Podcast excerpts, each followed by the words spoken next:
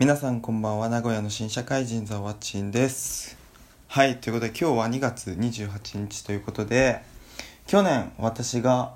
大学4年間ずっと働いていたバイトを辞めた日ということで4年間映画館バイトを経験して感じたメリットデメリットを話していきたいと思います。よろしくお願いします。で大学生の4年間でまあ、飲食店だったりジムだったりカフェだったりあの合計で7個バイトをしたんですけどその中でも一番映画館アルバイトがおすすめです。その理由も含めて今回ご紹介したいと思います。はい。でこれは私の経験に基づいている基づいて話しているので今の状況がどうなっているかわからないのであらかじめご了承ください。あの学生さんのねバイト選びの一助となったら嬉しいです。はいよろしくお願いします。で映画館バイトをやっていて、まあ、メリットたくさんあるんですけど大きく分けて6個6つメリットがあるなと感じました。まず1つ目が学生が多くて出会いがあるということですね。で映画館の規模にもよると思うんですけど私の映画館には、まあ、学生が常時50人以上は働いていました。あの映画館って暇そうじゃんって思う人も多いとは思うんですけどあの人気映画の公開や夏休みの時って多分皆さんが想像してる以上にめちゃめちゃ混むんですよ。で営業時間も、まあ、朝8時から夜24時だったりとか8時だったら6時くらいから準備するんですよ。そういう理由からあの人が多く必要でで学生も多いっていうことですね。でバイトで知り合って付き合ったなんて人もめちゃくちゃいてなんか薄暗いから多分お互い3割増しくらいで見えるのかな分かんないですけどめちゃくちゃバイト内の恋愛がありました。僕は4年間やっていたのに恋愛がゼロだったのである意味レジェンドだと思います。はい。であの映画館をのバイト辞めても仲良くしてくれる友達がたくさんいるのであの本当に出会いがある仲のいい友達が見つかるバイトと言えると思います。で2つ目いきます。2つ目が映画がいつでも無料で見られるということです。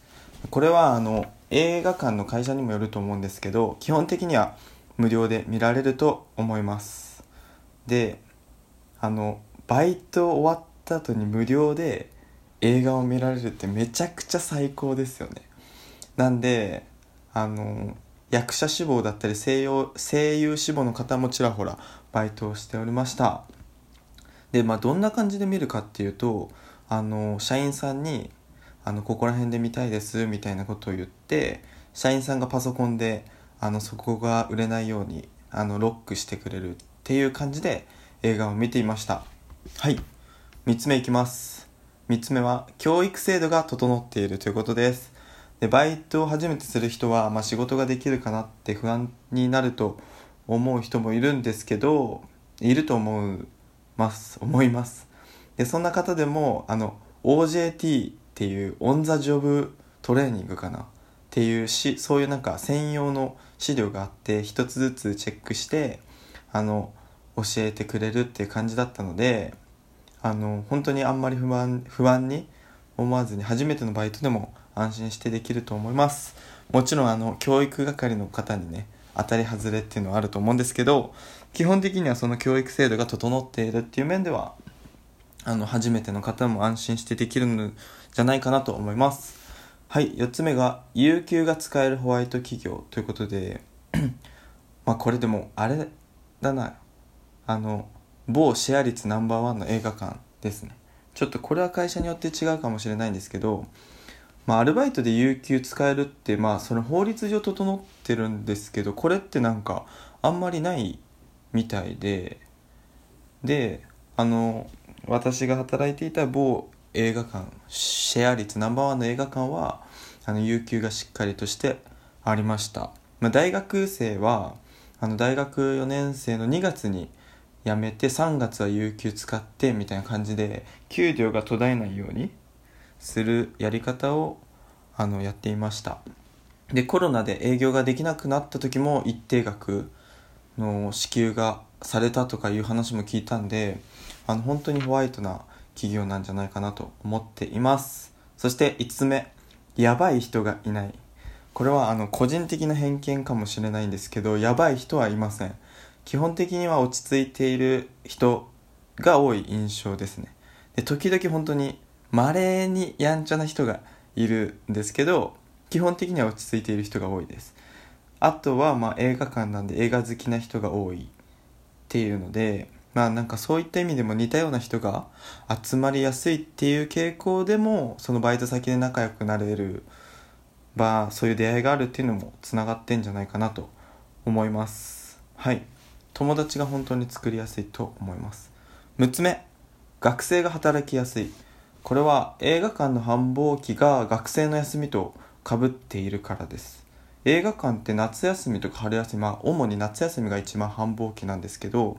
あの大学生は夏休み2ヶ月くらいかな休みがあってそこにがっつり入って稼ぐことができるんで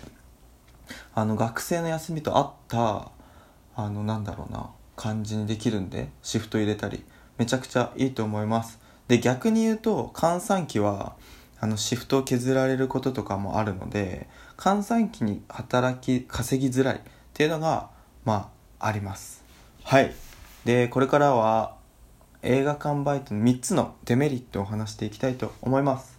まず1つ目が髪色等の規制があるっていうのでなんか校則みたいなのがあるんですよね。明るすぎる髪色だと注意されます。で会社で統一されたなんか何トン以下っていう規制があってちょっと忘れちゃったんですけどそういうのがありました。で男子は前髪が眉毛にかからないみたいな本当に校則みたいな規制もあってなんかかかってるとなんだろうなそのシフト削られるっていう人はいたかな？いたと思います。結構ね厳しめで。あったので、まあ、これが我慢して我慢できない人は向いていないと思います。2つ目が匂いがつく。はい。皆さんも映画館であのキャラメルポップコーンのね美味しそうな匂いを嗅いだことがあると思うんですけどあそこにあの空間にずっと働いているっていうのはキャラメルの匂いがめっちゃつきます。髪とかにもついてんのかな。まあその時バイトのユニフォームは着るんですけどあの匂いがつくので、まあ、そこもデメリットかなと思います。そして3つ目今世が辛いっていうので今世っていうのはポップコーンを売るセクションの名前です。今世。これが繁忙期はとにかく忙しくて本当に辛いです。注文を自分で取って自分でポップコーンを持ってみたいな感じで注文を取るだけじゃないっていうところが、あのー、大変なところなのかなと思います。で口が疲れる。繁忙期は。はい。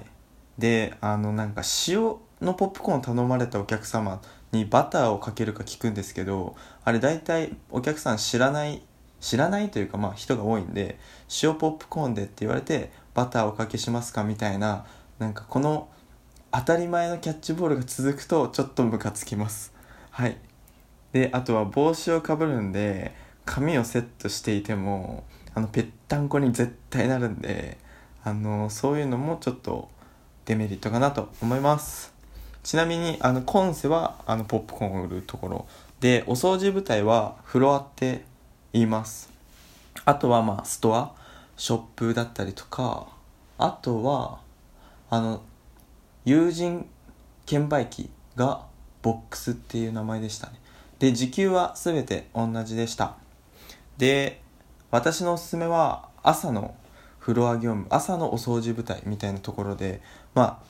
具体的な仕事内容は朝その映画館の映写機っていうあのスクリーンに映し出すあの機械を立ち上げるんですけど朝早いんですけどあの映写機とかを立ち上げちゃったら朝の公開って一気にバーって1時間くらいであの全部公開してその真ん中空き時間1時間くらい空くのであのそこをね狙って私はシフトを出していました。ちょっと豆プチ情報です。まとめるとえー、っとメリットは6つあって1つ目が学生が多くて出会いがある。めっちゃカップルいます。2つ目が映画がいつでも無料で見られる。3つ目が教育制度が整っている。4つ目が有給が使える。5つ目がやばい人がいない。6つ目が学生が働きやすい。でデメリットの3つがあの髪色の規制がある。2つ目が匂いがつく。3つ目が今世が辛い。というのです。こんな感じだったな。でもね映画館バイトめっちゃ楽しかったんでもしねこれを聞いてくれている学生の方がだったりそのなんか役者志望でちょっとあのなんだろうな融通の利くお仕事がしたいみたいな人がいれば是非やってみたらいいと思います。結構でも人気なのかな？めっちゃあのねいいと思います本当に。是非是非やってみてください。というねえっ、ー、と去年の